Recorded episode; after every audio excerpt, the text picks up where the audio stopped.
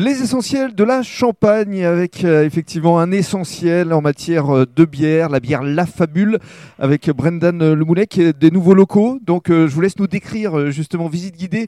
cette fois, on n'est plus à Chalon, on est du côté de Fanière. C'est à côté. C'est la communauté d'Aglo, donc on reste dans le pays, dans le paysage chalonnais. Mhm. pour, pour démarrer la structure, en fait, on a, on a pris un, local qui était à notre portée hein, financièrement et, dans, l'idée qu'on pouvait se projeter du projet, mais finalement, il s'est avéré que ce local était trop petit au regard de notre activité et on n'est pas en capacité de produire les volumes dans le premier local, permettant en fait l'équilibre de la structure. Donc pour ça, on a évidemment fait la, pris la solution de chercher autre chose, donc plus grand, moins cher, plus excentré du centre-ville aussi, de en Champagne en tout cas, à Fanière.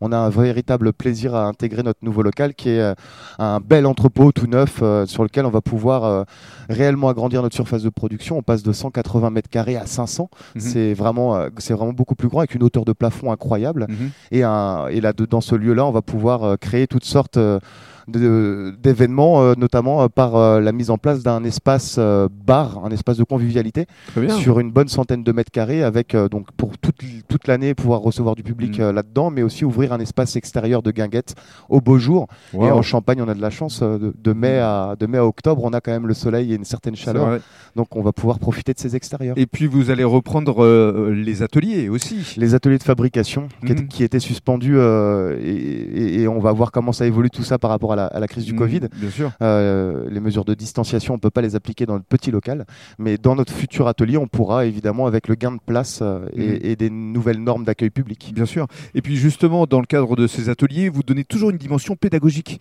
Vous apprenez euh, au public à, brasser, à faire des assemblages, et ça, c'est tout le secret, tout l'intérêt de, votre métier. C'est ça. L'idée, c'est de, de, concevoir ce stage-là comme comme le fait de faire son pain à la maison. En fait, faire de la bière, c'est à la portée de, tout un chacun. Hein. C'est quelque chose qui se fait depuis la nuit des temps. C'est pas bien compliqué. Ce qui est compliqué, c'est d'en faire une entreprise, de commercialiser et de gérer la qualité sur le long terme. Mhm. Mais brasser sa bière pour s'amuser à la maison avec les copains ou avec nous en stage de fabrication, c'est quelque chose d'accessible. Donc nous, on se place en tant que vulgarisateur, mais euh, avec la capacité de répondre euh, aux interrogations les plus techniques aussi, puisqu'on est euh, évidemment très compétent sur notre métier. Et dans le cadre du troisième podcast, vous allez nous présenter votre gamme.